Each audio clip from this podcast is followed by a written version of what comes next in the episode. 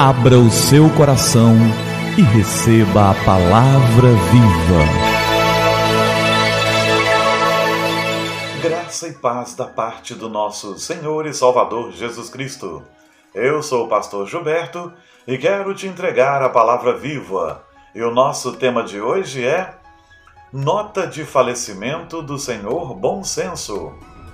Caro amigo e cara amiga, é com muita tristeza que lhe participamos o falecimento de um amigo muito querido que se chamava Bom Senso e que viveu muitos e muitos anos entre nós.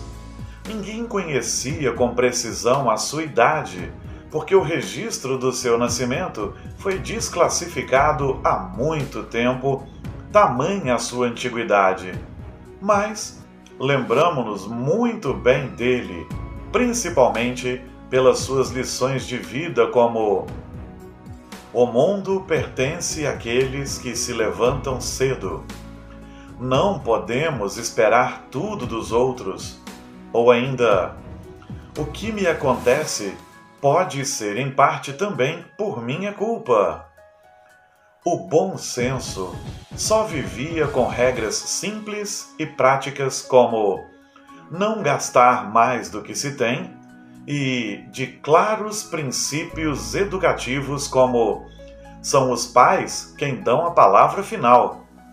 Acontece que o bom senso começou a perder o chão quando os pais passaram a atacar os professores que acreditavam ter feito bem o seu trabalho, querendo que as crianças aprendessem o respeito e as boas maneiras.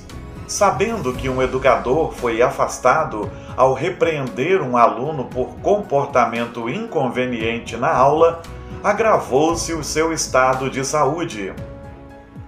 Deteriorou-se mais ainda quando as escolas foram obrigadas a ter autorização dos responsáveis até para um curativo no machucado de um aluno.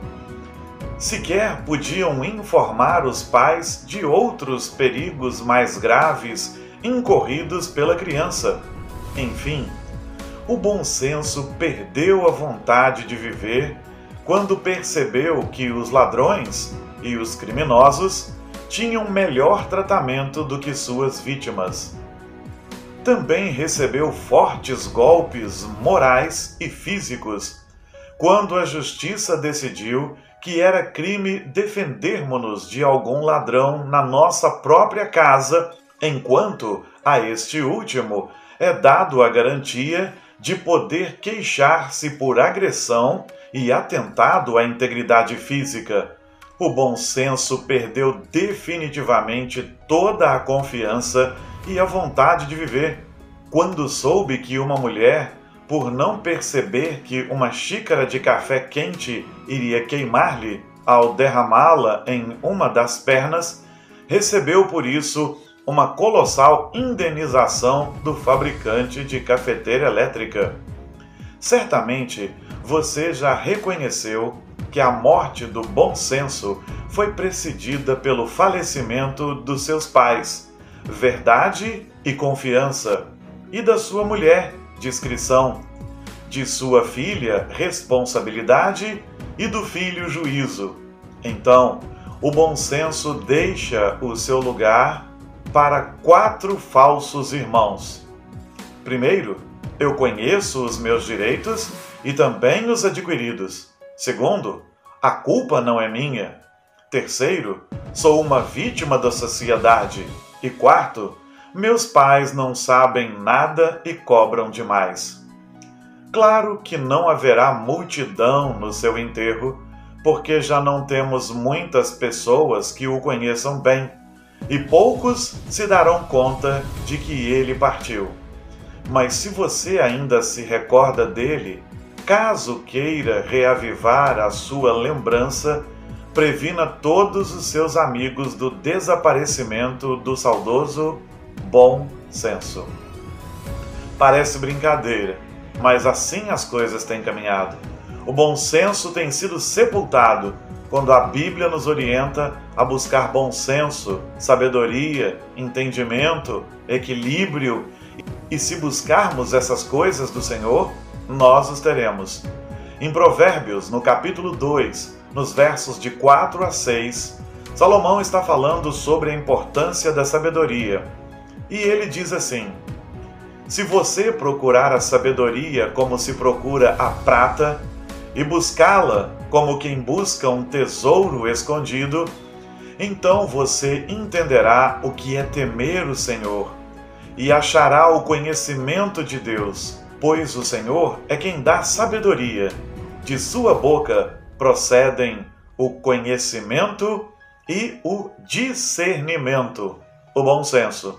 Sim, queridos, precisamos lutar contra os rumos desenfreados que esse mundo tem tomado. Pregar o Evangelho é o caminho mais eficaz.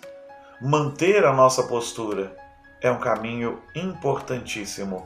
E não nos conformarmos com o rumo que esse mundo está tomando é algo de que não podemos abrir mão.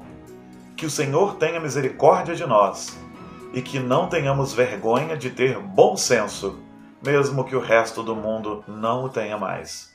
Vamos orar? É tempo de falar com o Senhor do universo.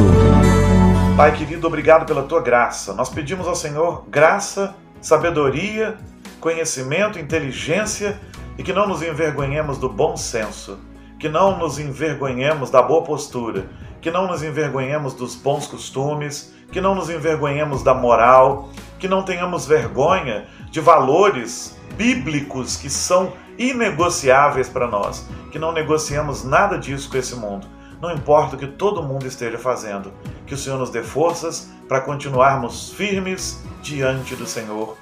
Ainda que o mundo nos chame de hipócritas, ainda que nos chame de atrasados, não importa, que nos mantenhamos firmes, porque o que importa é o que o Senhor pensa e o que o Senhor sabe de nós. Então ajuda-nos, ó Senhor. Em nome de Jesus. Amém. Amém. E que a palavra viva transborde em seu coração que a palavra viva transborde em nossos corações.